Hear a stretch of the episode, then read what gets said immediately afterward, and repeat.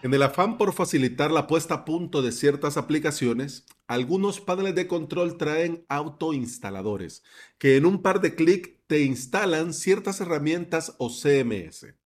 ¿Es buena idea utilizarlos? Mm. A esta pregunta, como muchas cosas en la vida, la respuesta tiene que ser depende. Porque hay CMS que tienen una instalación simple que fácilmente puede automatizarse.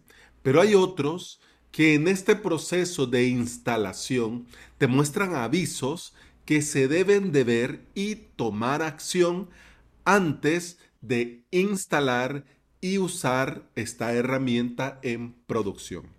Cerebra Avatar es un panel de control que se conecta con tu VPS para ponerlo a punto y darte todas las opciones para administrar tu servidor y tus sitios web. En su afán por ofrecer todo lo que puede ofrecer la competencia, han incluido la opción de autoinstalar o auto-deployed. Esto no es algo nuevo. Desde el clásico Softaculous o Instalatron ya teníamos opciones de autoinstalar herramientas. Pero esto debe de verse y usarse con criterio. ¿Es para probar o es para producción. Si es para producción, yo no te recomiendo que uses un autoinstalador, sea el que sea, sea donde sea. En cambio, si es para probar o para algo puntual que luego vas a eliminar, entonces el autoinstalador es una maravilla.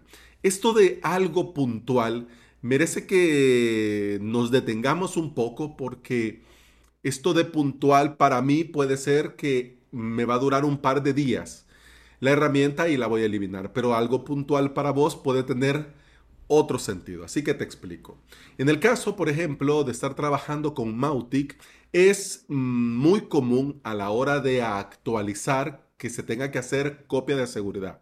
De hecho, se tiene que hacer copia de seguridad para todo, ¿ok?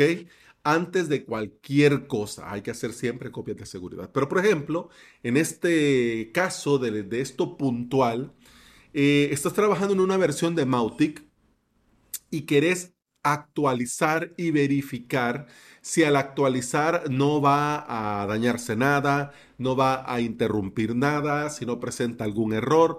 Entonces, en ese caso, te puede venir muy bien, claro, usar el instalador y en ese instalador pues probar la nueva versión y ver que todo ande. En este caso está bien, es algo puntual, porque este Mautic que te acabas de crear con el autoinstalador, pues lo vas a usar tal vez una tarde, tal vez un par de días. Y luego lo eliminas porque ya viste lo que necesitabas de ver. O, por ejemplo, querés verificar si trae esto o aquello que habían anunciado que iba a traer. Entonces no voy a actualizar el mío en producción solo por ver si el editor ahora hace esto o hace aquello. Para, e, para esto sí puede venir muy bien un autoinstalador. Por eso te digo, algo puntual. Pero si es para producción, hay detalles que siempre se deben de verificar. Antes de usarlo para producción, por ejemplo con WordPress, algunos autoinstaladores cometen algunos errores. Eh, por ejemplo, asignan el prefijo WP para la base de datos, crean eh, el WordPress con el usuario admin, colocan contraseñas inseguras al usuario de la base de datos, etcétera, etcétera. Son detalles estos que luego vos podés corregir sin problemas, pero igual te va a llevar tiempo hacerlo. Y este tiempo que te lleve corregir, hombre, es el tiempo Incluso hasta te llevarías menos tiempo si al haber hecho mejor una instalación manual del WordPress. En este momento, Server Avatar ofrece un auto-deploy para Mautic, Moodle, Joomla y PrestaShop. Estas herramientas, al igual que WordPress, para funcionar necesitan básicamente una base de datos y los archivos de la, de la herramienta en la carpeta pública. Pero veamos dos casos. Por ejemplo, el caso de Moodle. En el caso de Moodle, para que funcione correctamente, en el inicio, en la instalación, te muestra avisos de permisos de archivos y carpetas que tenés que verificar para que te funcione correctamente. En el caso de Mautic, antes de iniciar el instalador te hace observaciones que tenés que tomar en cuenta para el correcto funcionamiento de Mautic. Es decir, podrías obviarlas, terminar de instalar y comenzar a funcionar, pero son observaciones que luego, si no tomas acción, vas a tener problemas, vas a tener un funcionamiento que no es el óptimo, que no, es el adecuado y te vas a estar quebrando la cabeza pensando que algo has hecho mal, cuando en realidad en el proceso de instalación eh, te dio los consejos necesarios para el correcto funcionamiento, pero como lo autoinstalaste de estas observaciones, vos ni te diste cuenta. Por ejemplo, ante un autoinstalador, te pregunto yo, ¿este autoinstalador te muestra estos avisos? No no te los muestra. Solo te muestra campos que tenés que rellenar, que van a ser tomados para poner a punto la herramienta.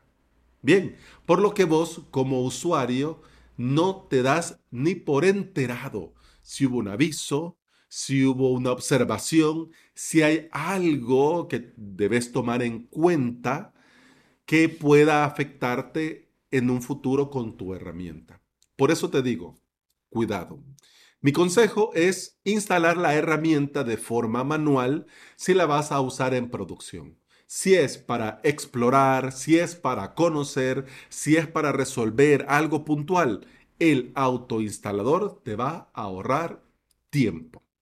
Es bueno que los paneles de control tengan estas opciones que facilitan tareas y ahorran tiempo. Es muy bueno, es muy positivo. Pero también es buena idea saber en qué momentos es recomendable usarlas y en cuáles no.